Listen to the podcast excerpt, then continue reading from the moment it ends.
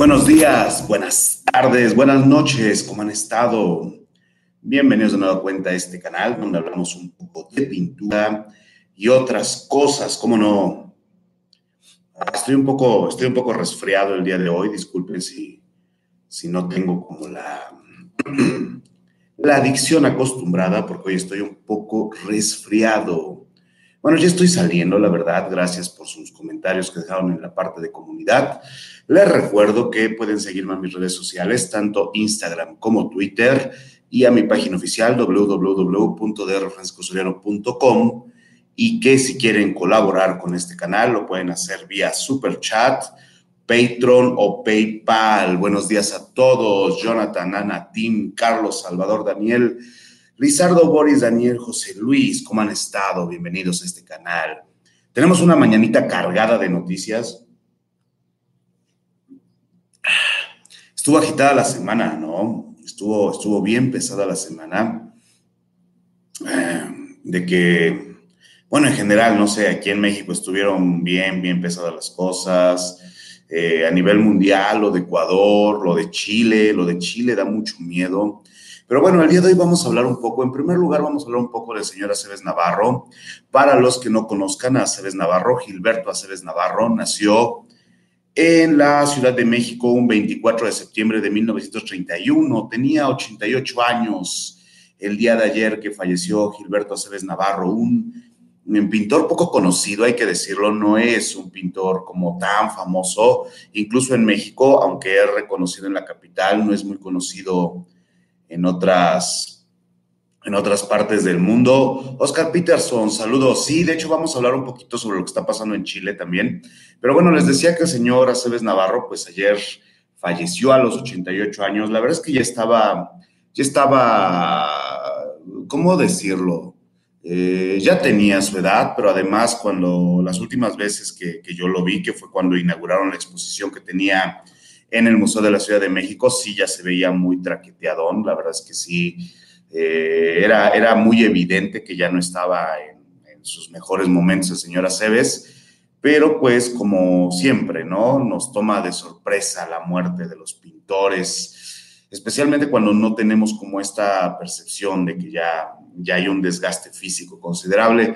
Lo interesante de Aceves Navarro es que aunque no es un pintor eh, demasiado conocido, es bastante famoso, pero no tiene, digamos, la repercusión mediática que tuvo el caso de Toledo o a lo mejor incluso el caso de Rafael Coronel. Aceves Navarro es un eh, pintor que creó una gran escuela, era un pintor abstracto que también se asomó a la figuración en sus primeros momentos, pero que ya hacia el final de su vida buscaba una pintura abstracta, colorista, muy fuerte. De hecho, yo tuve la, yo tuve la, la, oportunidad de ver esta exposición de, de Aceves Navarro en el Museo de la Ciudad y era impresionante. Yo no sabía, tengo que admitirlo, no sabía que Aceves Navarro tenía obra de esa magnitud. Es una, era una muestra impresionante de trabajo. O sea, pueden decir soy exagerado o no, pero la verdad es que sí me, me, me quedé muy impresionado por la fuerza de la abstracción, la fuerza del color. Yo diría incluso que había como una gran eh, ¿cómo decirlo? Una gran influencia de Bacon que yo nunca había visto bien aplicada. O sea, conozco mucha gente que, que trata de imitar la obra de Francis Bacon, pero en el caso de Aceves Navarro era como una fuerza muy similar a la, a la pintura de Bacon, sin caer en el plagio que sí se ve en algunos otros autores, ¿no? Pero en este caso la verdad es que Aceves Navarro tenía una obra completamente original, muy, muy, muy, muy fuerte, muy, muy, muy masiva, muy dominante. O sea, cuando uno estaba dentro de la sala se sentía ese dominio del señor Navarro en todo el espacio. Era una obra muy fuerte, pero por el otro lado contrastaba, contrastaba con una personalidad eh, que si bien tenía arranques muy agresivos, como se puede ver en la entrevista con Avelina Lesper, siempre era muy, ¿cómo decirlo?, amigable con sus alumnos, con sus allegados. Yo llegué a, saludar a Cebes alguna vez en Xochimilco, en la FAD Xochimilco, y si un tipo, pues lo que llamamos aquí en México como campechano, ¿no? Como muy relajado, como esto de que, pues, no sé, parecía ser un hombre feliz con su trabajo, eh, sabedor de sus propios conocimientos. O sea, a mí me, me, impresiona ese, ese binomio, ese paralelismo entre esa pintura tan poderosa y esa actitud tan relajada, ¿no? Yo creo que a fin de cuentas el señor Aceves Navarro es que hizo una escuela gigantesca, una escuela, una escuela muy, muy grande y que dejó una influencia muy fuerte en sus alumnos. Yo he llegado a ver eh, gente de mi generación, incluso de una generación más joven, que tienen una influencia evidente de Aceves Navarro, o sea, una pintura muy, muy, muy, muy, muy poderosa, muy influyente que eh, indudablemente va a modificar el panorama de las nuevas generaciones de la pintura mexicana. Yo creo que, yo creo que, que, que de muchos modos el señor Aceves Navarro es alguien que se tiene que revalorar, que se tiene que recuperar, eh, pues eh, no solo la persona que era, sino la grandeza de su obra y que, pues, como ha pasado en ocasiones anteriores, estamos un poco en deuda con, nuestras figuras de las artes plásticas, de las artes duras.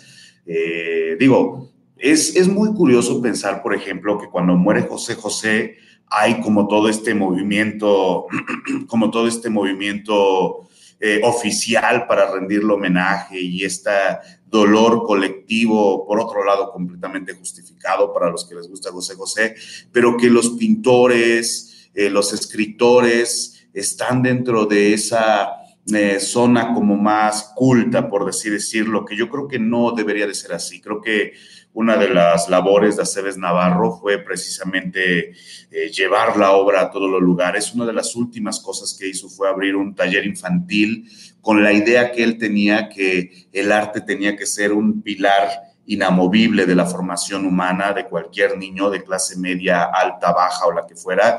Y creo que en ese aspecto sí quedamos un poco en deuda, sí quedamos un poco en deuda con la memoria de Aceves, con la memoria de Toledo, con la memoria de Rafael, con la memoria de todos estos que se están yendo este año. Yo creo que a fin de año voy a hacer un video especial hablando de todos los que nos dejaron, porque sí ha sido un año muy, muy, muy pesado para, para México, un año donde se han perdido figuras importantes de las artes plásticas que pareciera que, que, que, van a estar ahí siempre, pero que necesitamos revalorar para encontrar la correcta medida de, la fuerza, de la influencia que tuvieron estos pintores a nivel cultural, a nivel mexicano. Yo creo que el caso de Aceves Navarro es un caso así, que hay que ver la pintura de Aceves Navarro, hay que convocar hay que convocar a la, a la, este, pues a la reflexión sobre su obra, a la atención sobre su obra, y sí creo que si no conocen al señor Aceves Navarro, busquen pintura de Aceves Navarro, busquen su, biografía, eh, su trabajo temprano es impresionante, la etapa que tuvo con, con y además su gran compromiso por la enseñanza. Yo creo que muchos pintores en México, cuando les empieza a ir bien, de algún modo se alejan de la enseñanza. Cuando empieza a irles bien, de repente hacen unos cursitos muy, muy caros como para que sean accesibles pero en general se alejan de, esa escuela a la que pertenecían, de esa formación que los introdujo a veces hasta el medio, ¿no? Y el caso de Aceves no es así. Aceves fue alguien que fue maestro hasta el último día de su vida, alguien que era muy cercano a sus alumnos, alguien que era muy, muy cercano a, la vida social mexicana, a la realidad mexicana en cuanto a sociedad, en cuanto a política. Y en ese aspecto yo creo que Aceves Navarro era un pintor, un artista sumamente complejo, sumamente completo, que hay que, pues, lamentar su muerte y festejar su vida, ¿no? Finalmente, yo creo que el, el modo de ver la vida de Aceves era vivir una vida donde el arte tuviera un papel social, sirviera para hermanar, para unificar, para, para enseñar a la gente, a los niños, a los adultos, que la vida puede ser mucho más hermosa de lo que uno podría pensar en una primera instancia y que el arte es una forma de llegar a esa belleza y que no por eso está exenta de brutalidad y de dolor, pero que a fin de cuentas el arte que sirve es el arte que vale. Para Cebes Navarro yo creo que eh, es una gran enseñanza, es una hermosa forma de vivir la vida, es una forma muy noble de vivir la vida y en ese aspecto, pues sí, creo que se nos va Cebes Navarro, pero que deja un legado gigantesco que hay que descubrir y que hay que pelear porque más gente lo, lo conozca, francamente, ¿no? Y bueno, eso era lo que quería decir sobre, sobre Aceves Navarro, que falleció el día de ayer a los 88 años. Un inicio de semana pesado, además de eso, les decía, en México tuvimos una situación de violencia como no se veía hace mucho. Tampoco es cierto esto de que ya nunca se había visto esto, no, sí habíamos tenido cosas, yo diría que hasta peores, había habido más muertes inocentes, más civiles muertos. En ese aspecto, pues sí es innegable que fue una una situación de una, eh, de una tremenda estupidez, o sea, fue una serie de decisiones estúpidas asociadas al asunto de Culiacán, donde al final se tomó una buena decisión que fue eh, privilegiar la vida humana, la vida de los civiles por encima del trofeo que representaba este, este capo, pero fue una buena decisión precedida de un montón de decisiones estúpidas, ¿no? Pero a raíz de eso yo pensaba en estas imágenes que se viralizan actualmente tan, tan rápido, ¿no? Estas imágenes de violencia en México, en Chile, en Ecuador, ¿cómo es que estas imágenes se han viralizado, se han masificado, pero al mismo tiempo se va perdiendo esa fuerza que tenía en la época de la fotografía, no en la época de los medios inmediatos, sino en ese momento en que tenías que esperar a que llegara eh, el, rollo para revelarlo y saber qué había pasado, ¿no? Y en ese aspecto creo que este tipo de escenas de violencia que, estamos viendo el día de hoy, que están pasando en Ecuador, en Chile, esta represión brutal, brutal porque no hay otra forma de definir lo que está haciendo eh, el presidente chileno en contra de, de, sus habitantes y que nos deja esas imágenes que parecían ya olvidadas, ¿saben? Especialmente en el asunto de Chile, en el Chile que viene de la dictadura pinochetista, en el Chile que ha tenido tantas peleas sociales, que ha tenido tantos engaños en las urnas, que ha tenido tantos políticos eh, pues que no han podido cumplir lo que han dicho. En ese Chile de repente vemos a los carabineros cargando contra la gente, a los a, la, a, las, eh, ¿cómo decirlo? A los policías golpeando, golpeando jóvenes muy jóvenes, de repente está cómo apuntan con las armas y, nos deja como esa sensación de estar en una época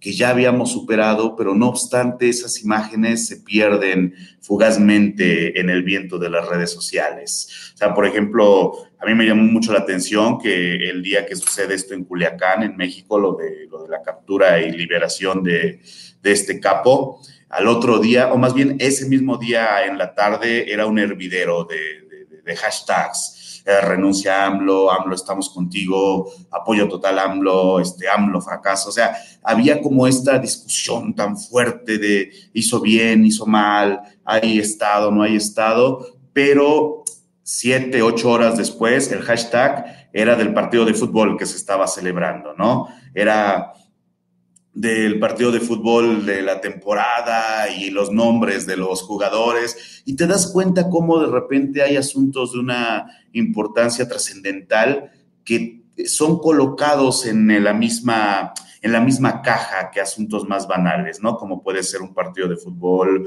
como puede ser un, no sé, pues cualquier cosa, un concierto, la vida personal de una estrella de la música pop, cosas así, pero que se van combinando al grado de que el odio y la banalidad y la lealtad hacia un Estado se mezclan en un todo que va desapareciendo muy rápidamente, pero que de repente nos encontramos que, por ejemplo, en Chile, como dice aquí Rabetz Moisán, en Chile nos están matando. Eh, es evidente que hay violencia en Chile, es evidente que el ejército, o más bien los carabineros, están teniendo un papel de represión importante en los disturbios. También es evidente eh, los, los saqueos que nunca faltan, que siempre se quiere mm, desviar la atención de una protesta legítima con saqueos, ¿no? Como pasó en el caso de México con la primera marcha feminista que degeneró en violencia, que se llama la atención a este fenómeno de las pintas y de los grafitis y se oculta el hecho de que la protesta está justificada, que la violencia contra la mujer en México es brutal, es, es un fenómeno cotidiano y salvaje y se prefiere exhibir la parte más negativa, la parte más, eh, eh, ¿cómo decirlo? Polémica de los hechos. En el caso de Chile, la exhibición masiva de la gente robando televisores, de la gente eh, saqueando tiendas y se pasa por alto el hecho de que hay una situación social real de agresión a las clases medias pobres. Y eso también nos detona este tipo de imágenes tan, tan salvajes de, de la violencia. Pero ¿cómo es que este tipo de imágenes pueden conectar? Eh, pueden conectar con las artes, con, con, la pintura principalmente.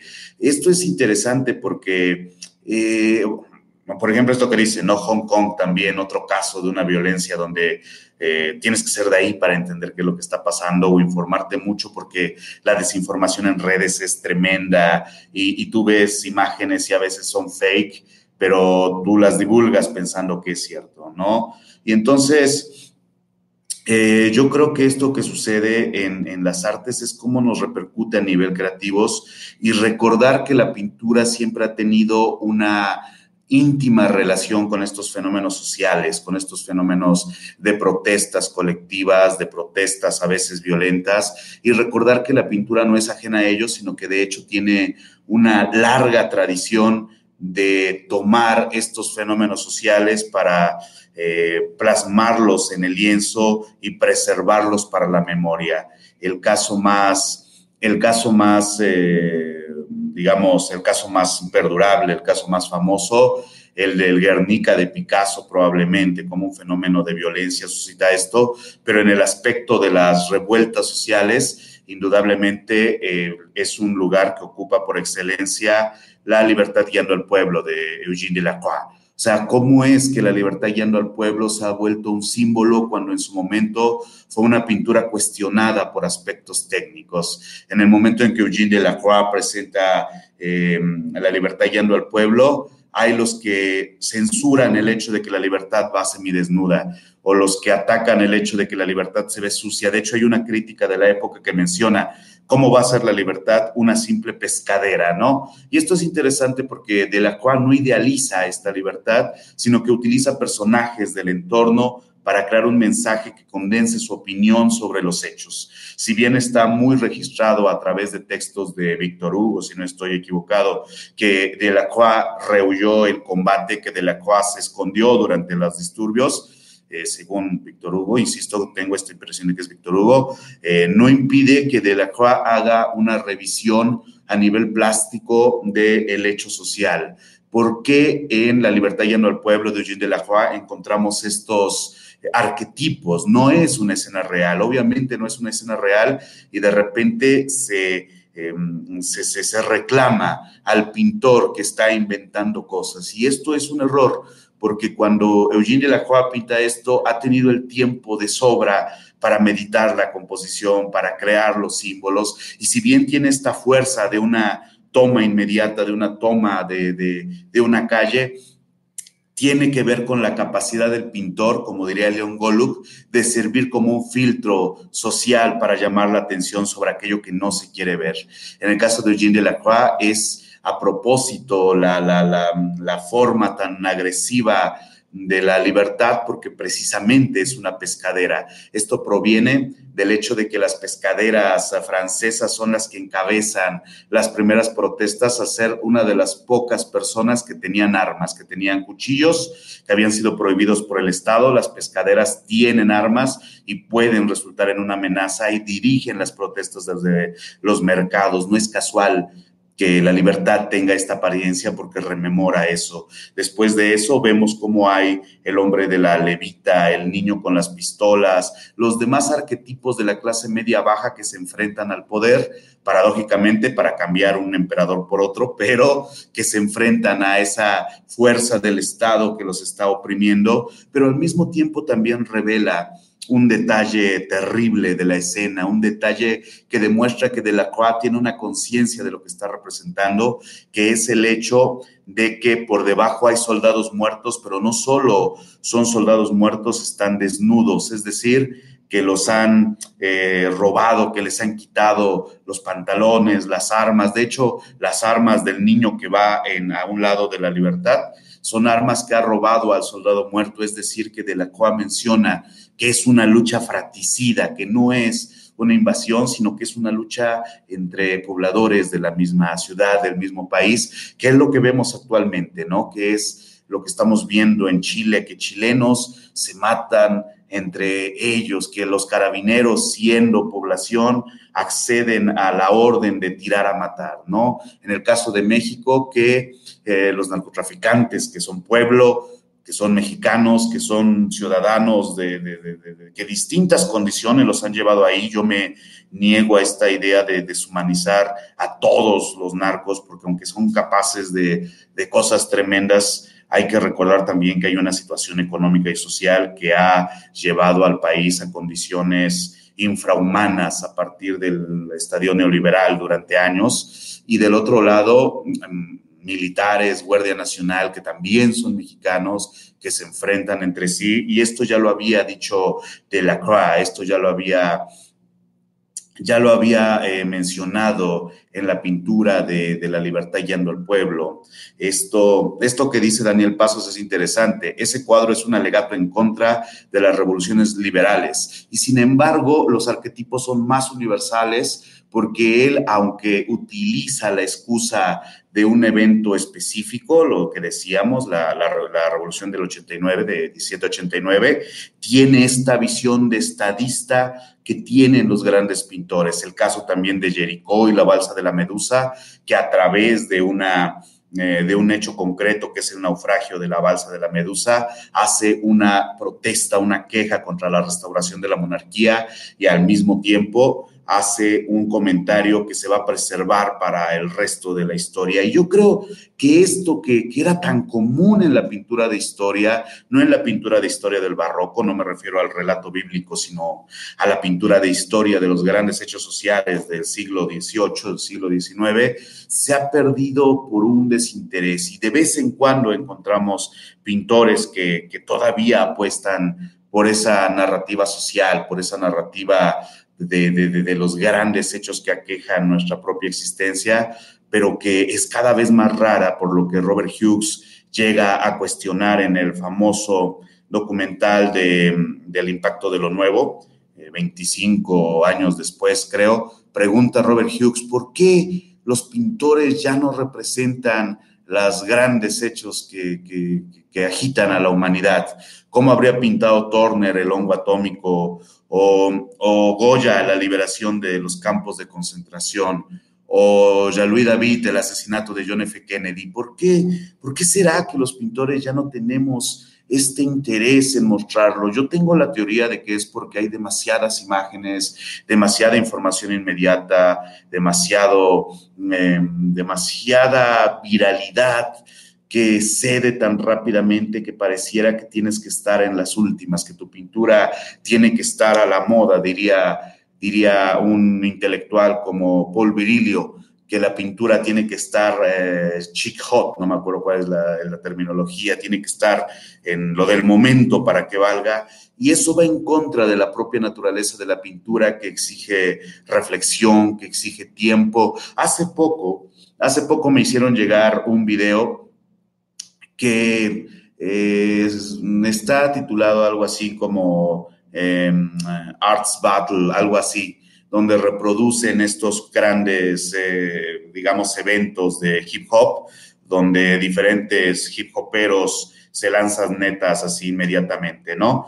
Y en este caso de, Artist Battle, no me acuerdo cómo se llama, em, eh, pasan estos, estos pintores que tienen que hacer un cuadro terminado en cuestión de minutos mientras hay música electrónica y aplauden alrededor. Y creo que esto es una muestra de la banalidad de, la pintura, de cómo se ha banalizado el arte para hacer un entretenimiento irreflexivo que ya no tiene ninguna, ninguna comparación con la gran pintura que trataba estos temas sociales. Me parece que este tipo de eventos son más bien eh, una distracción absurda, una distracción que podría ser cualquier cosa, pero que se viralizan rápidamente para que nos asombremos eh, la velocidad a la que llegan a pintar. Hacían un chiste sobre eso ahora que hablamos de Chile y recordando cuando era más joven, cuando era más niño, hacían un chiste sobre eso en un programa que se llamaba 31 minutos donde gastaban todo el presupuesto del noticiero para contratar al pintor más rápido del mundo. Y hacía un retrato de Elvis y, Tulio le decía, pero ese no se parece a Elvis. y el tipo le contestaba, pero qué rápido lo pinté, ¿no? Y creo que tiene que ver con eso, con que, con que nos, nos asombramos tanto por banalidades que, que dejamos de lado la reflexión. Dice Daniel Pasos, la rapidez no deja reflexionar. De hecho, de hecho ese es el punto. La rapidez y la reflexión se encuentran, se confrontan, porque dice, no me canso de citar al gran Alejandro Dolina, dice Alejandro Dolina que la inmediatez es un rasgo de, la estupidez. O sea, el ser, el ser estúpido y ser inmediato es muy parecido, porque la gran reflexión es de donde emana el conocimiento, no de la inmediatez, no de juzgar un cuadro en 10 segundos, no de decir que esto es una obra de arte o no, y sobre todo no de ver imágenes de conflictos sociales y decidir quiénes son los buenos y los malos y dar un punto de vista, porque parece que esa es otra cosa, ¿no? Que de repente eh, todos tenemos que tener un punto de vista como si fuéramos los grandes estudiosos de la sociedad y así, y ni siquiera nos hemos tomado el tiempo de, de buscar en un mapa dónde está Chile, de buscar en un mapa dónde está Hong Kong, o de saber un poco de la historia de Ecuador o de Bolivia o de México. Y esto es algo terrible porque pareciera que si no somos inmediatos no existimos, si no tenemos una opinión sobre todo, somos menos que los miles que tuitean en segundos, renuncia, eh, asqueroso, cerdo, ladrón y todo esto, ¿no? O sea, es, es, es, es tristísimo ver gente que ocupaba cargos tan importantes como la presidencia mexicana lanzar comentarios irreflexivos y burlándose sobre eventos donde mueren personas, el caso de Vicente Fox, ¿no? O sea, que nos dice que que, se supone que esta gente que tendría que ser la que reflexiona, que ser la estadista, que ser la que piensa lo que va a hacer y lo que va a decir, utilizan su cuenta para eh, pendejadas una tras otra. Y si eso hacen ellos, ¿qué nos queda a nosotros? Y esa es la cosa que nosotros podemos ser un poco más responsables, más conscientes de lo que, de lo que decimos, de lo que pensamos, más orientados hacia tratar de saber reclamar una generación de la inmediatez, de donde emane una generación de la reflexión, gracias a la macroinformación que proviene de las redes. Hay toda la información del mundo en, el Internet y nada, no se consulta hay la información del mundo en Wikipedia y no se consulta.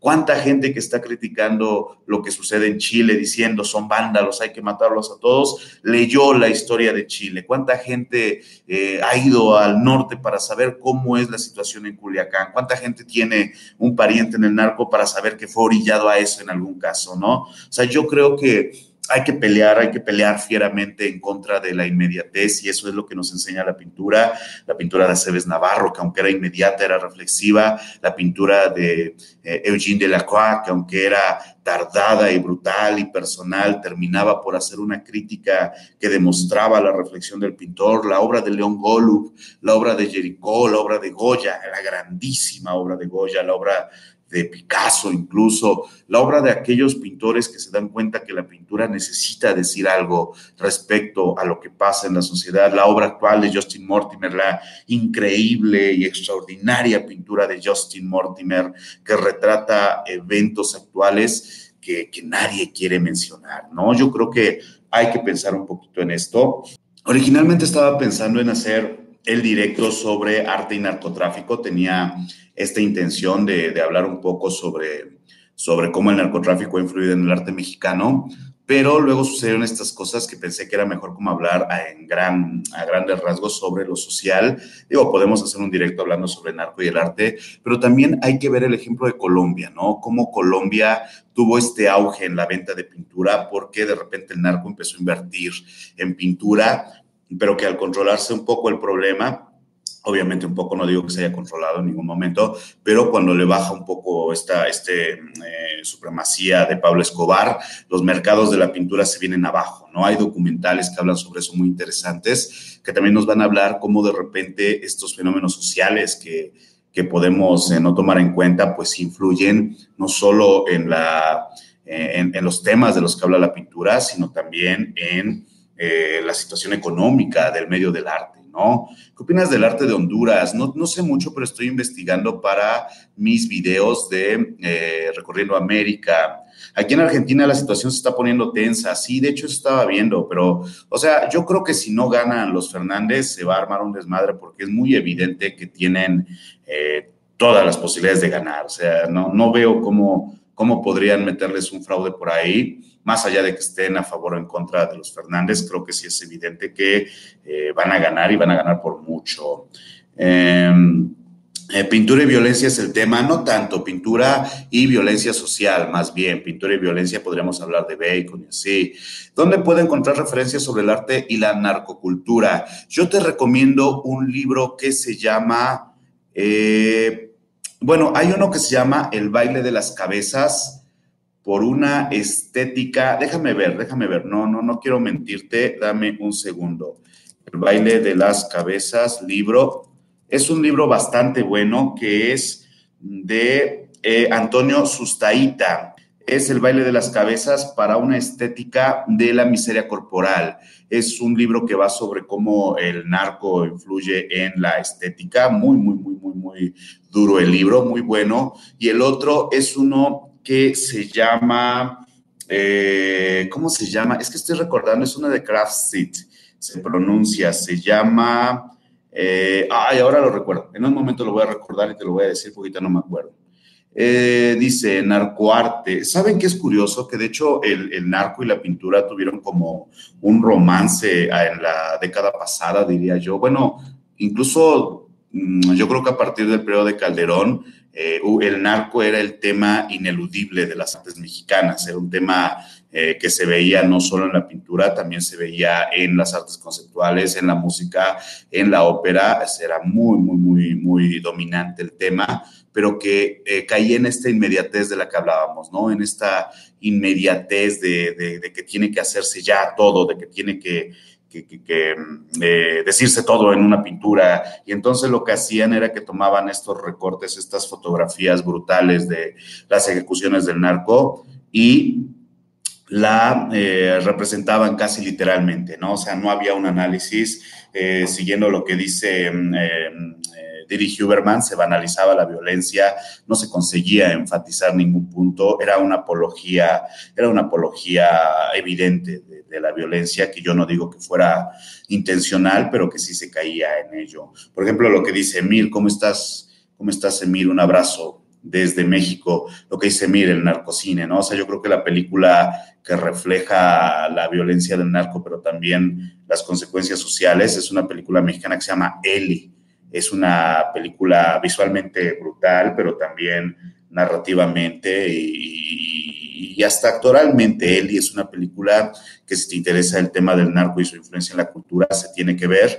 Y claro, el documental de narcocultura es un documental muy, muy interesante. Y estoy tratando de recordar el libro de Krasik. Ahorita eh, déjenme, déjenme buscarlo. Narco, arte, libro. Es que, es que lo tengo en en la, en la punta de la lengua, eh, pero no, no lo logro ubicar. Y es un libro bastante interesante porque establece relaciones directamente entre lo que es eh, la, la, creación de una nueva estética a raíz del crecimiento económico de clases marginadas a través del, narco, del narcotráfico y cómo éstas crean su propia su propia este, cultura, sus propios valores culturales, pero a diferencia de lo que decía eh, Lewis, eh, no es cierto que defiendan la pobreza para preservarse, sino que de hecho toman por asalto algunos espacios que otrora eran reservados para las clases ricas, ¿no? Y este libro es, ah, Dios santo, no lo encuentro, ahorita lo voy a encontrar. Este, dice, Dice a están causando miedo para causar caos y poner el pueblo contra el pueblo. Dice Embarga, realmente el arte debe ser comprometido con, eh, no sé, no sé qué dice ahí, pero ¿has pintado algún tema sobre el narco? Dice José Luis de Rivera, sí, sí lo he hecho. De hecho, tengo una pintura sobre Ayotzinapa que tiene que ver con eso. Eh, dice, eh, bueno, ahí traen un pleito Rocío Albarrán y, y María Gómez, ahí arréglenlo ahí arrénelo por su, por su lado, no tengo problema. Eh, dice a Ensbaiki, este es un llamado para difundir a la policía la milicia, están matando en Chile en estos momentos. Dice en Vargas, ¿realmente el arte debe estar comprometido con lo social o ser arte por el arte? A mí la idea del arte por el arte me da asco, francamente. O sea, el arte por el arte creo que nos ha llevado a lo que todos protestan actualmente, ¿no? O sea, que el arte sea el tema del arte, me da la impresión que es precisamente el origen de la vacuidad del arte, porque el arte, aunque se nutre del arte, siempre se nutre de factores sociales. Ahora, eh, ¿es necesario o, o, debe de estar comprometido? No, no debe de estar comprometido. Yo, yo pienso que el arte puede no ser social hasta que necesita ser social. Y en ese aspecto, pues no, no, no, no tienes que estar pintando esto, pero eso no quita que hay los que pueden pintar sobre eso. O sea, tú puedes elegir no hacerlo. Tú puedes elegir no pintar sobre conflictos sociales y no por eso estás faltando a una regla fundamental del arte. Pero hay los grandes pintores, yo creo que el caso más llamativo es el caso de, de Eugene Delacroix, de de Jericó, incluso de Jean-Louis David, Jean-Louis David desde la opresión, desde, desde el poder, pero que si bien su trabajo no es necesariamente sobre eso, se toman el tiempo para crear una obra que hable sobre la sociedad. ¿Es necesario? No creo que sea forzoso, pero que sí es necesario, claro que sí. Eh, dice Artes Visuales Cohen, en la primaria todos mis compañeros estaban obsesionados con la película del infierno. En vez de jugar a policías y ladrones, le daban a policías y narcos. Yo creo que, por ejemplo, el infierno no es una mala película, pero se entendió mal, porque el infierno es una película que es una sátira, es una comedia sobre un tema brutal. Y creo que, que, que si no se entiende así, de repente se entiende mal.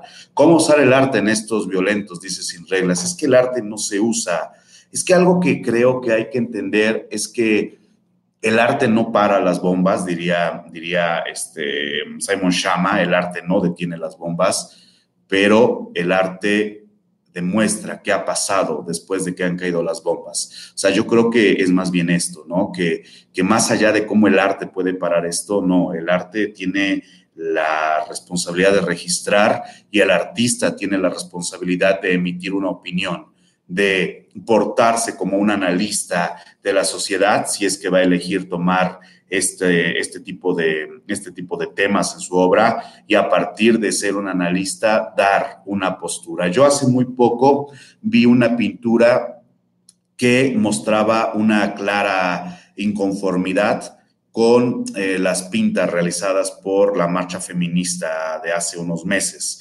Y algo que hay que admirar es que si bien yo no estoy de acuerdo en la visión de este, de este compañero pintor, sí tiene una toma de, opinión, se arriesga a decir yo no estoy de acuerdo, yo creo que se ha mutilado nuestro patrimonio y que se condena a, a, la sociedad por esto. Yo no estoy de acuerdo con esta idea, pero al menos hay que admitir que este pintor toma una decisión de hacerlo así, ¿no? Que también es eso, se tiene que dar espacio a la variedad de voces, o sea, no todos van a estar de acuerdo. Yo no dudo, yo no dudo que haya gente incluso en el chat que piense que sí está bien que se dispare contra los, los manifestantes chilenos, pero yo no podría estar más en desacuerdo. Yo creo que es casi imposible justificar esa, esa actitud. Yo creo que es una muestra también de crueldad, pero finalmente eh, se supone que el hecho de ser una una sociedad más civilizada es tratar de entendernos incluso entre esas voces que también son personas, ¿no? Yo creo que,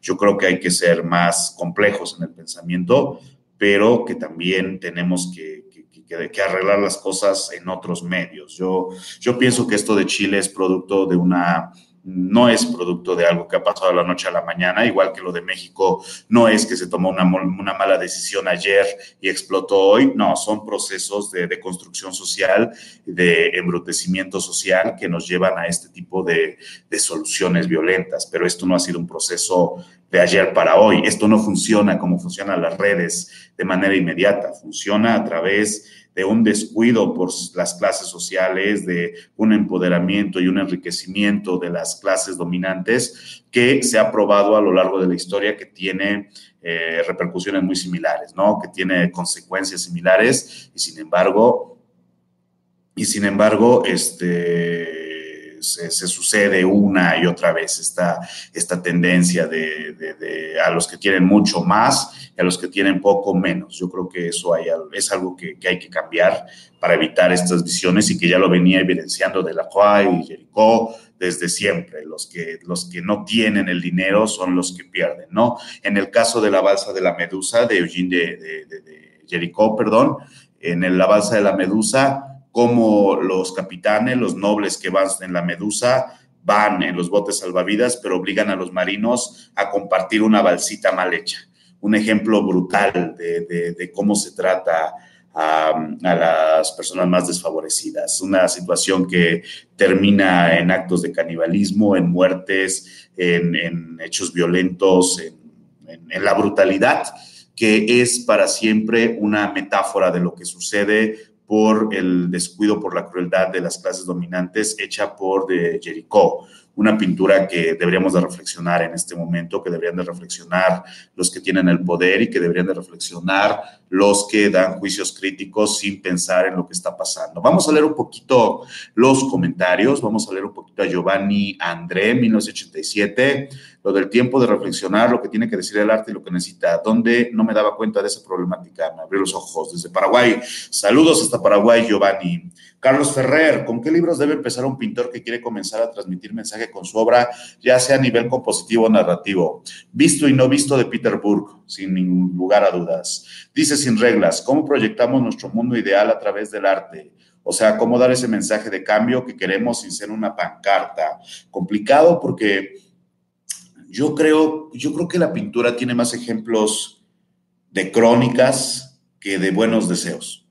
O sea, yo creo que el modo en que se podría hacer eso sería eh, representando en la pintura aquellas cosas bellas, humanas, que florecen dentro de la brutalidad, como lo hacen algunos fotógrafos que en medio de, en medio de la destrucción toman, eh, toman imágenes de, de la hermandad, de la amistad, del cariño entre familias. Eh, yo creo que al final lo único que va a salvarnos de la destrucción es, es, es, el recordar que somos humanos, el recordar que somos personas y el modo, el mejor modo para recordar que somos seres humanos, personas sensibles, personas pensantes, es el arte. O sea, yo creo que el arte, si bien no es una vacuna contra la violencia, es un bálsamo contra el sufrimiento. Yo creo que el arte tiene esa labor eh, trascendental de recordarnos que podemos ser mejores de lo que somos, la, la gran cantidad de obra surgida de la Primera Guerra Mundial, la gran cantidad de obra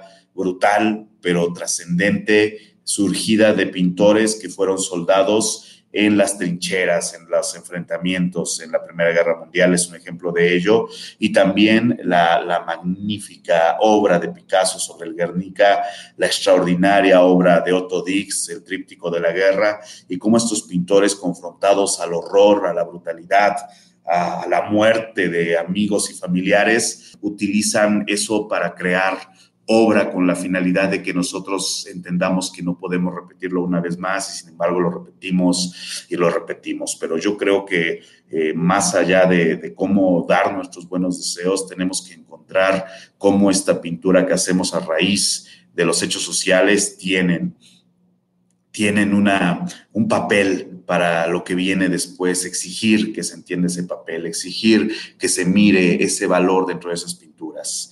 Dice Rocío Albarrán Reyes, el narcotráfico se convierte en tema para el arte cuando se convierte en una situación de peso en la vida de la comunidad. Es un tema como la guerra y la muerte. De hecho, implica ambas, así es. Eh, dice... Eh, Tatsuro Amai, eh, la cultura latina siempre se ha enfocado en el bienestar individual, pero aquí en Asia es el grupal del beneficio colectivo. ¿Usted cree que eso influye en las situaciones sociales resultantes? Completamente. Yo creo, yo creo que hay un rasgo de egoísmo, no sé, en el arte occidental, yo creo que sí, pero sí en el arte mexicano. Hay, hay mucho egoísmo en el arte mexicano, hay mucho egoísmo en la enseñanza del arte, hay mucho egoísmo en la búsqueda de, puestos, de títulos eh, y se pierde esa, esa, labor colectiva del arte, esa, esa capacidad del arte para, para, hermanar gente. Yo creo que sí, no en todos obviamente, pero sí he visto casos de un egoísmo eh, terrible en las artes mexicanas y creo que Eh, creo que no, tenemos que repensarnos el enfoque, tenemos que repensar qué estamos haciendo como artistas y qué estamos haciendo como artistas preocupados por la sociedad, porque un artista, un artista debería ser más como Toledo, no basta con hacer obra, creo que tendría que ser un eje a partir del cual la sociedad tenga movimiento y tenga crítica. Creo que eso no se está viendo en México, francamente. Eh, Guayasamín pintaba el dolor del indígena, sus clientes eran banqueros y hacendados. Sí, ya lo habíamos comentado, ya lo habíamos comentado en un video anterior, este, este caso paradójico y dicotómico de Guayasamín, que da una voz y una cara al sufrimiento indígena, pero que al mismo tiempo se enriquece, ¿no? ¿Y qué es lo que pesa más en ese aspecto? El que Guayasamín ilustre para la colectividad que no puede poseer una obra de Guayasamín el sufrimiento de la Latinoamérica del siglo XX, o bien eh, juzgar a Guayasamín por el enriquecimiento y pensar si se ha aprovechado de esto no está exento, no está exento el pintor que toma temas sociales de esto. Es muy común que un pintor que utiliza temas sociales sea juzgado por aprovecharse de la situación, por ser oportunista de la situación, pero yo creo que tiene que ver con la obra resultante. Creo que, creo que mm, el pintor al final se dedica a pintar, gana la vida pintando. Un pintor que no gana dinero de su pintura no es un pintor completo, no es un pintor pleno, porque el pintor necesita poder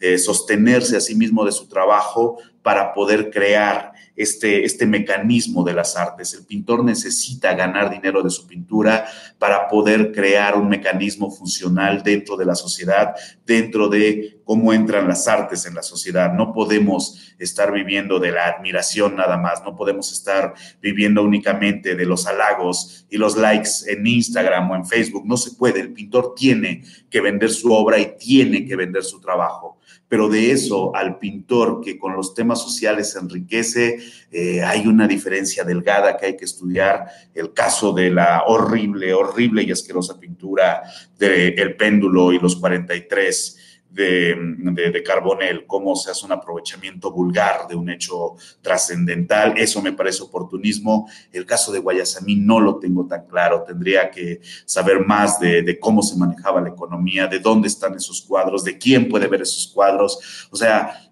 al final no se puede decir que un pintor ha vendido sus ideales porque vende un tipo de obra. Recordemos que La Libertad yendo al pueblo fue una obra que fue comprada. La base de la Medusa fue una obra para un concurso que fue comprada. El Guernica fue un encargo que fue comprado. No se puede juzgar tan duramente porque eso impide que podamos desempeñarnos como pintores. El pintor tiene que ganar dinero con su pintura porque a eso nos dedicamos, es un trabajo serio y ese trabajo serio tiene que ser suficientemente reflexivo para aportar valores culturales más trascendentales que un eh, desnudo que puede ser como un estudio como el que tengo atrás, un estudio de un desnudo que no tiene eh, una validez social porque no es su intención, no es con esa intención, porque la pintura que tiene una idea social tiene que ser una pintura reflexiva, una pintura pensada, una pintura de análisis, una pintura no tan emotiva, que si bien puede ser emotiva visualmente, tiene que provenir de la reflexión profunda del pintor. Y esa pintura puede venderse siempre, siempre será mejor que se venda un lugar donde pueda ser exhibida, donde pueda ser vista masivamente, pero no se puede quitar al pintor el derecho de vender y decir que ha sido eh, que ha sido vendido sus ideales, su alma, su espíritu. Eso es injusto para con la pintura y proviene de la mala comprensión que hay del oficio de la pintura, de la idea de la bohemia, de que el pintor malvive porque es su elección, de la idea de la bohemia de que el pintor es puro sexo, pasión y lágrimas y que esa es la vida del pintor. Eso es un pensamiento que hay que desterrar para devolver al pintor al estatus social que le corresponde, para volver al artista el referente ético, social, intelectual que le corresponde. Yo creo que ese es uno de los tabús o más bien de los mitos que hay que desterrar para empezar a tomarnos en serio la pintura y para poder empezar a pintar obras sobre temas como estos y que nos hagan caso. Ya, ya está bueno de, que el pintor que vende prostituye su trabajo. O sea, eso, eso es frase de egoístas, eso es frase de cobardes y sobre todo eso es frase de, eh, de desconocedores de las artes. Vamos a leer un poquito. Es, Este, dice Cristian Bravo, Guayasamín fundó la Capilla del Hombre donde se conserva su obra y está abierto al público. Muy bien. Eve Abarcativa, coincido contigo, no solo quienes pintan, las personas que escribimos tampoco vimos de la admiración o likes. No, de hecho, yo estoy tomando un curso de novela, ahorita tengo la, eh, la finalidad de, terminar la, siguiente novela que estoy escribiendo, la de El gato que soñaba con, bueno, luego les cuento cómo se llama, pero eh, sí, yo creo eso, ¿sabes? O sea, eh, esta idea romántica del artista tiene que ser desterrada, sí, y, lo veo en compañeros incluso, o sea, tenemos que estar tenemos que dejar de estar orgullosos de estar mal viviendo. O sea, esa idea de que el pintor que, que vive peor es el que hace la obra más real, no existe en el siglo XXI. Tiene una lógica, tiene un sentido en el siglo XIX, pero no existe en el siglo XXI.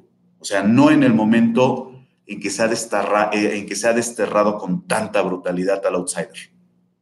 Eh, dice Tim Pictórica, como profesionista de la pintura es mi labor crear temas de mi tiempo y entorno y vender un mensaje, claro, en el deseo de reflexionar al espectador, pero también al cliente. Dice Iracema Panizo, y la gran misoginia en contra de mujeres artistas, ese es un tema que, que estamos en deuda con ese tema, o sea, estamos en deuda con ese tema, estamos era lo que yo comentaba en este video de la deliberación, porque me dicen, estuvo Lita Cabelud, ¿y por qué no estuvo otra vez? ¿Por qué no, por qué no buscaron a alguien más? ¿no? O sea, sí creo, por ejemplo, esto, esta idea del egoísmo que les comento, creo que tiene una representación muy clara en la evaluación del MAEM de este año. Creo yo que, que hay rasgos que se tienen que desterrar de ese jurado y lo comento más ampliamente en otro video. Les recuerdo que estamos transmitiendo en vivo desde la Ciudad de México, día 21 de octubre del año 2019. Si quieren mandar sus superchats, hoy estamos muy, muy bajos de superchats, no tenemos un solo superchat, pero si quieren mandar superchats, son libres de hacerlo aquí en la parte de abajo de el del chat, valga la redundancia. También que si quieren colaborar con los videos, den clic en los sponsors para que se compren un, no sé qué anuncien en mis videos, pero, pero cómprense, no sé, shampoo, supongo que venden, yo qué sé. Este, también que si quieren colaborar al Patreon, es patreon.com, diagonal, Francisco Soriano, o paypal.me, diagonal, DR Francisco Soriano, si ustedes quieren colaborar con nosotros o enviar sus superchats desde un pesito, un yuan, un eh, peso ecuatoriano, lo que ustedes quieran, lo estamos usando para mejorar nuestro equipo. Gracias por los 39 pesitos, Team Pictórica, así de fácil es mandarnos unos pesitos para apoyar a la compra de, oye, me están diciendo que compre un, un em, ¿cómo se llama estas cosas? Un micrófono de solapa. Compré uno, pero no funciona, no sé por qué, se escucha a interferencia, pero me recomendó el maestro César Córdoba un micrófono de Sony eh, que es muy bueno, así que yo creo que vamos a, comprar el convito porque si tú compras la cámara, el micrófono y la, eh, ¿qué otra cosa? Mm, no me acuerdo qué otra cosa que viene con la cámara es como más barato, yo creo que vamos a aprovechar ese combo. Y esta semana vamos a estar subiendo también la segunda parte del video de arte y locura y también la segunda parte del tutorial de Caravaggio, muy polémico y criticado. De hecho, le ha ido bastante bien, siendo honesto, le ha ido bastante, bastante bien. Tiene más de 2.000 likes, es mi primer video con más de 2.000 likes, que este, pues me alegra mucho eso y eh, pues realmente los dislikes son muy poquitos, los comentarios en contra son muy poquitos. Ah, y también les quería recordar que vamos a estar próximamente rifando este libro. Este es el nuevo libro que voy a rifar. Gracias por esos 20 pesitos, Julián García. Este es el nuevo libro que voy a rifar de Peter Robb. Eh, el Enigma de Caravaggio, M, El Enigma de Caravaggio, es un libro muy bonito. Este es el mío, no es el que voy a rifar, voy a rifar uno nuevo, pero es un libro que de hecho viene con unas láminas aparte de Caravaggio, viene con una biografía muy extensa, muy interesante de Caravaggio. Este, pues vamos a rifar uno igual a este, pero nuevo de paquete. M, El Enigma de Caravaggio de Peter Rock. Estén pendientes en el próximo directo. Voy a dar la eh, metodología porque también vamos a hacer unos cambios. Me comentó alguien en el canal que eh, sería mejor si a partir de cierta cantidad damos dos papelitos o tres papelitos y yo creo que es una muy buena idea que de, de 0 a 10, eh, de 0 a 49 pesos un papelito, arriba de 50 pesos dos papelitos, arriba de 100 tres papelitos para que sea más equitativo, ¿no? Así que próximamente vamos a estar rifando M, el enigma de Caravaggio de Peter Robb, un extraordinario libro, es uno de mis libros favoritos, la verdad. Ahorita estoy esperando a que me llegue Iconología de César y Ripa. Tengo una llamada perdida y estoy casi seguro que era el servicio de paquetería, lo cual me, me preocupa mucho pero en cualquier caso les digo que si de repente me ven que desaparezco es porque voy corriendo a la puerta a ver si llegó mi libro, porque sé que llega hoy, pero Amazon, si no estás ahí, pues se lo lleva, ¿no? Pero estoy esperando ese libro de iconología y ahora que lo revisé, vamos a ver si conseguimos otro para rifarlo también.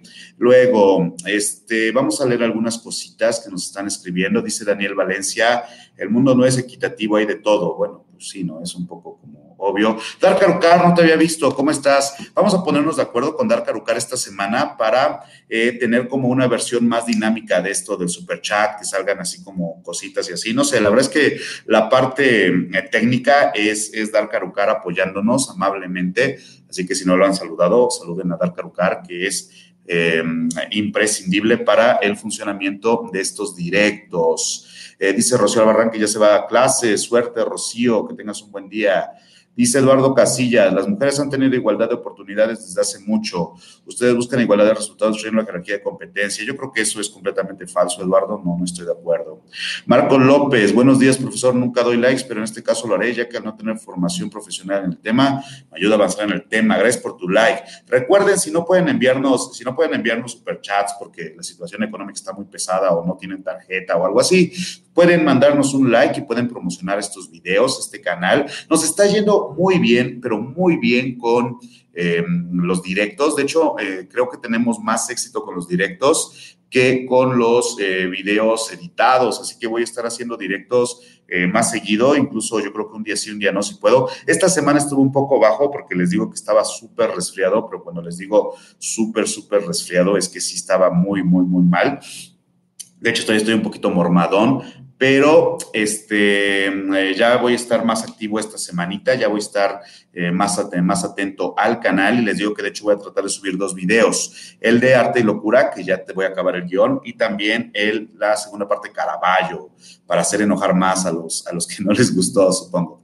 Dice Sin Reglas, ¿qué opinas sobre el mundo del street art, del muralismo, del graffiti, de todos estos entornos comunes donde el arte es para trascendente, arte para la gente. Tengo un video sin reglas, tengo un video en el canal sobre mi opinión del graffiti, una reflexión que hice caminando en las calles del DF, que igual y te interesa, pero te digo, yo en general creo que son expresiones culturales, incluso las que son vandalismo puro, creo que obedecen a, una problemática social real que no se puede decir como a Sabelina que es cosas de subnormales. Yo creo que, yo creo que si eres crítico de arte tienes que ser un poquito más más reflexivo que eso, porque también está muy de moda la, no reflexión, como ya hemos comentado antes, pero yo creo que aunque sí son molestos y son contaminación visual en muchos casos, no en todos, realmente hay grafitis que son eh, obras de arte por derecho propio, pero que sí deberíamos de reflexionar más por qué hay, ¿no? O sea, porque dicen, no, es que eso lo hacen los vagos, los pitch sin que hacer, bueno, ¿y por qué hay vagos sin que hacer, no, güey? O sea, no es que haya sido generación espontánea de vagos, o sea, la banda no está con su mona así por gusto, mi amigo, ¿no? O sea,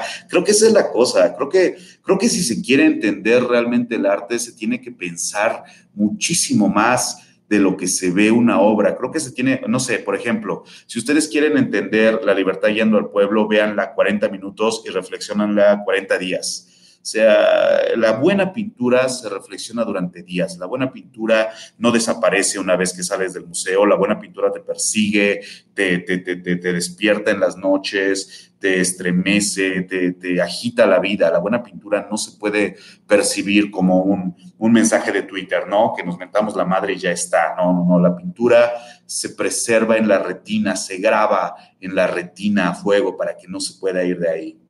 ¿Habrá video de Mortimer? Claro que habrá video de Mortimer, por supuesto que habrá video de Mortimer próximamente, solo que hay bien poquita información de Mortimer, pero ya estamos recuperando. De hecho, si lo notan, ya estamos eh, recuperando el ritmo del canal, ya estamos subiendo videos cada semana con mis pocas este, posibilidades. Todavía no consigo la cámara, estoy haciendo eso que les dije que hacía, que paro cada 30 segundos, un minuto para, para poder este, editar todo y que no se pierda, pero pues sí está haciendo una labor, pero ya saben, ¿no? aquí está en este canal agradeciendo su participación, sus superchats y sus likes, así como sus recomendaciones.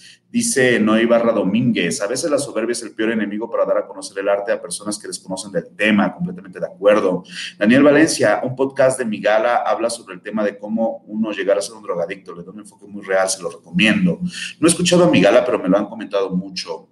¿Tienes un video sobre el dibujo y su importancia en las artes? No lo tengo, pero lo podría hacer. Yo no soy muy partidario del dibujo, pero es claro que podría hacer un dibujo, un dibujo, un, eh, un video sobre dibujo y artes. ¿Saben lo que voy a subir? Próximamente un video eh, haciendo una pintura con modelo presente para, eh, para un tutorial. Así que esténse pendientes, voy a hacer ese videito hablando de dibujo.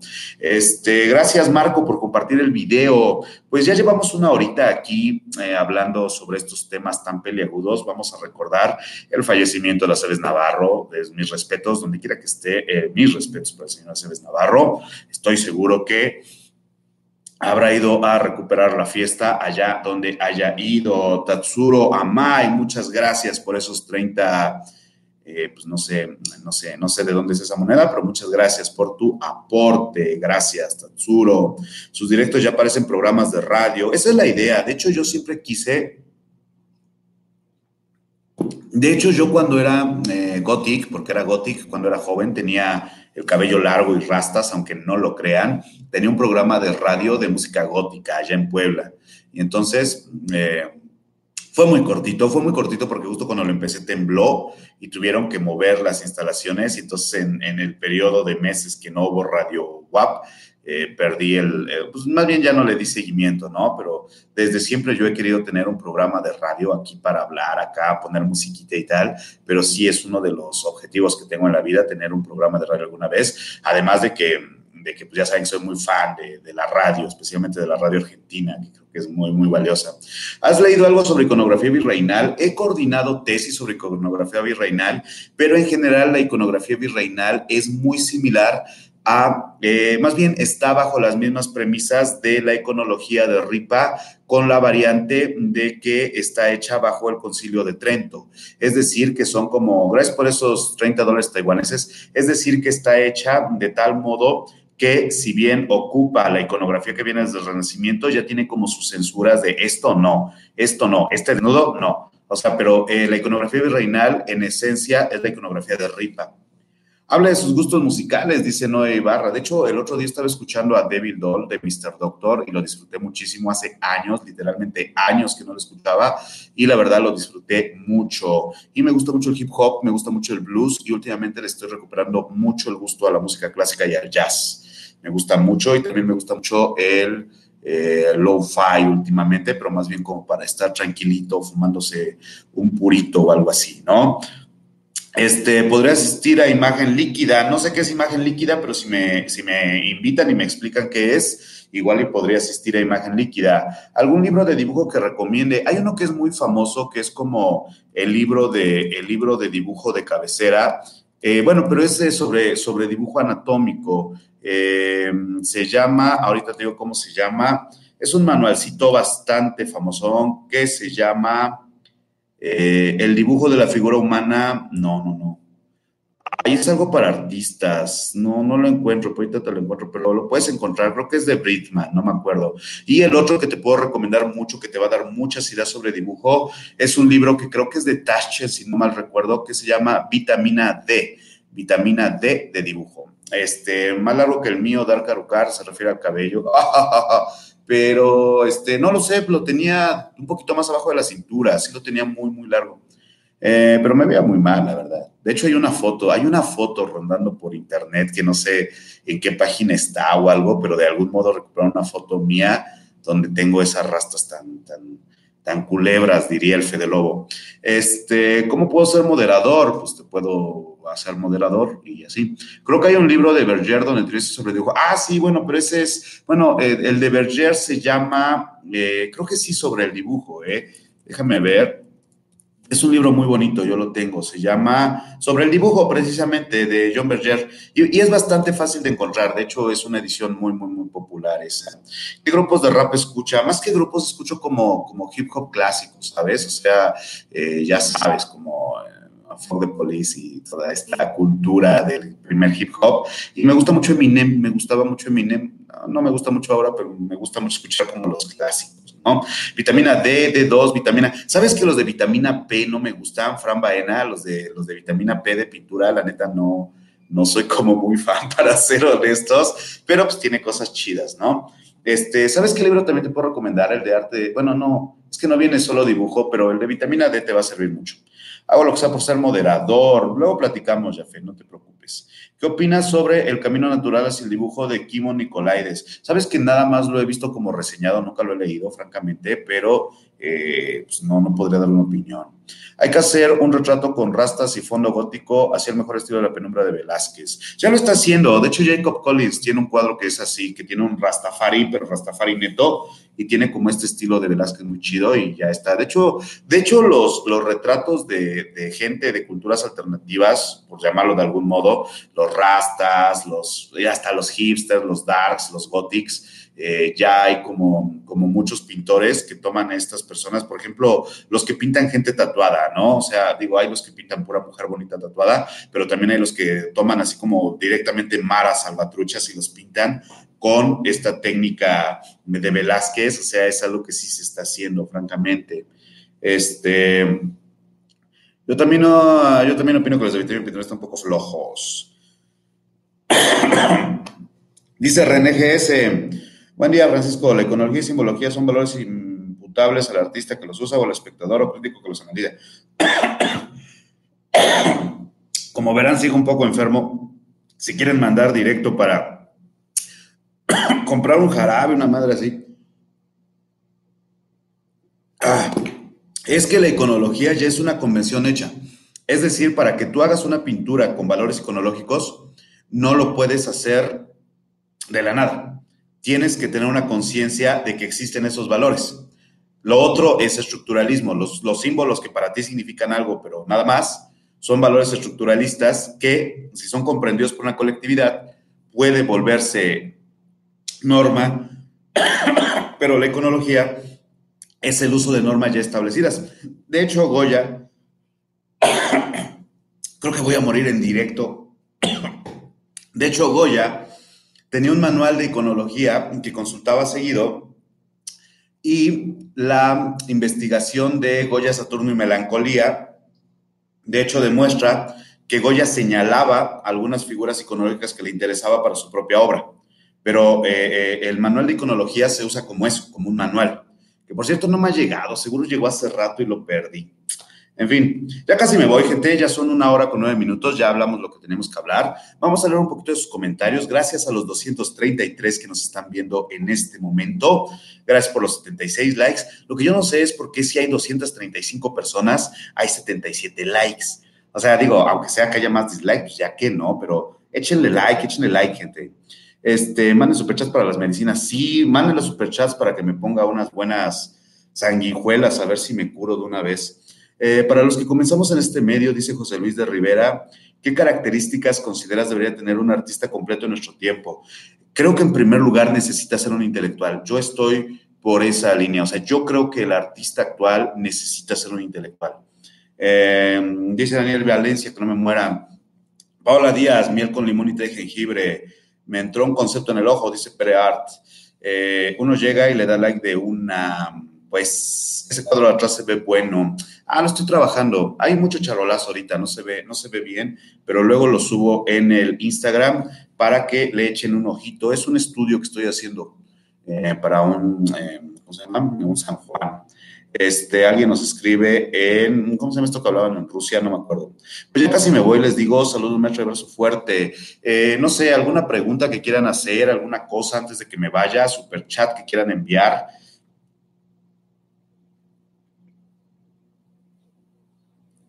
Miguel Barceló, claro que lo conozco. ¿Qué opina del concepto de círculo del arte de Tiki? No tengo que reír, francamente. Iba a decir que estaba a favor, pero creo que no. Eh, ¿Cree que un diploma universitario es necesario para considerar a alguien artista? No. Eh, uno como, no, un diploma universitario es necesario para considerar a alguien un profesional universitario. Luego, por ejemplo, hay gente que me dice, ah, te crees muy, te crees mucho porque tienes un doctorado en artes. Bueno, pues ese es el punto, ¿no, güey? O sea, sí, eso implica que estudié mucho, pero bueno, no importa. Este, eh, los apellidos pasan en el mundo del arte, como en el caso del hijo de Aceves, no creo, no creo. De hecho, por ahí hay un hijo de un muy, muy, muy pesado artista mexicano que tuvo que cambiarse el nombre porque si no, no la, no la armaba. ¿Cuál es el Instagram? Dicen aquí, ¿cuál es mi Instagram? Déjenme ver. Instagram, eh, ahorita les digo, todavía no me lo sé, es Francisco Soriano. Recuerden, si me quieren seguir al Instagram, me pueden encontrar como dr.francisco.soriano o simplemente con buscar Francisco Soriano. Ahí está mi cara que ustedes pueden darle like y seguirme o no sé cómo se sigue en Instagram, la verdad.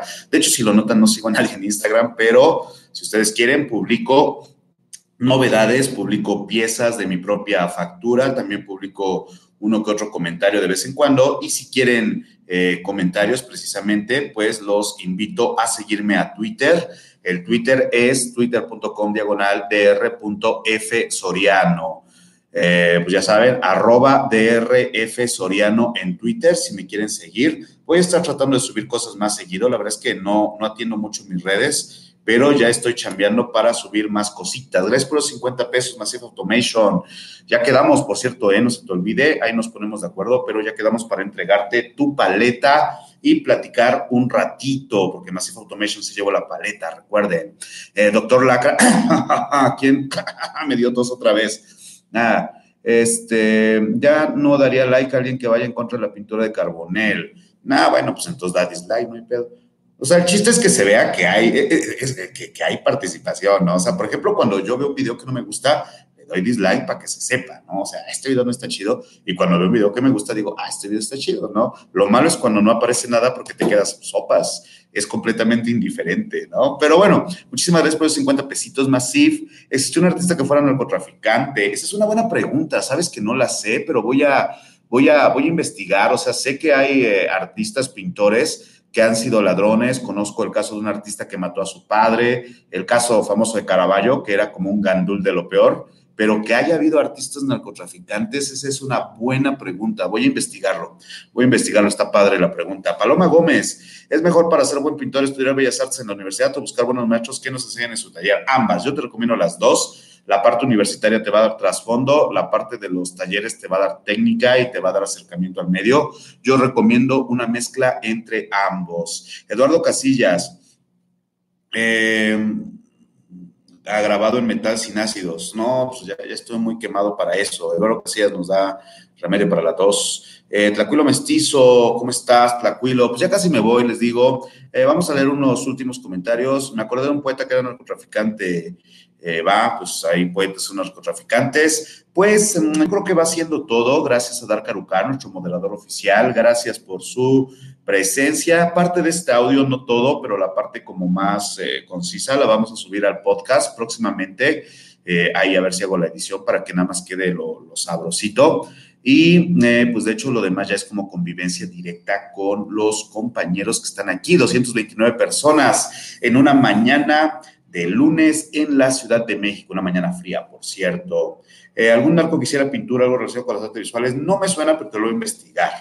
Este, pues yo creo que lo dejamos por ahí, gente. Como ven, mucho gusto en haberlos visto el día de hoy, dar carucar. Sí, porque ya me estoy ahogando, la verdad es que sí, esa tos como que me dejó muy madreado, pero este, les mando saludos a todos, saludos a los que nos visitan desde Chile, desde Ecuador, desde Hong Kong, saludos a todos los que están eh, pasando la mal por acción del gobierno o, de, o, de la, o del conflicto social. Y pues recuerden, hay que tratar de privilegiar las palabras y cuando las palabras no alcanzan, hay que tratar de ejercer la violencia de manera legítima, si es que eso es posible, pero pues siempre hay que tratar de que siempre hay que tratar de, ser uno más reflexivo sobre los temas.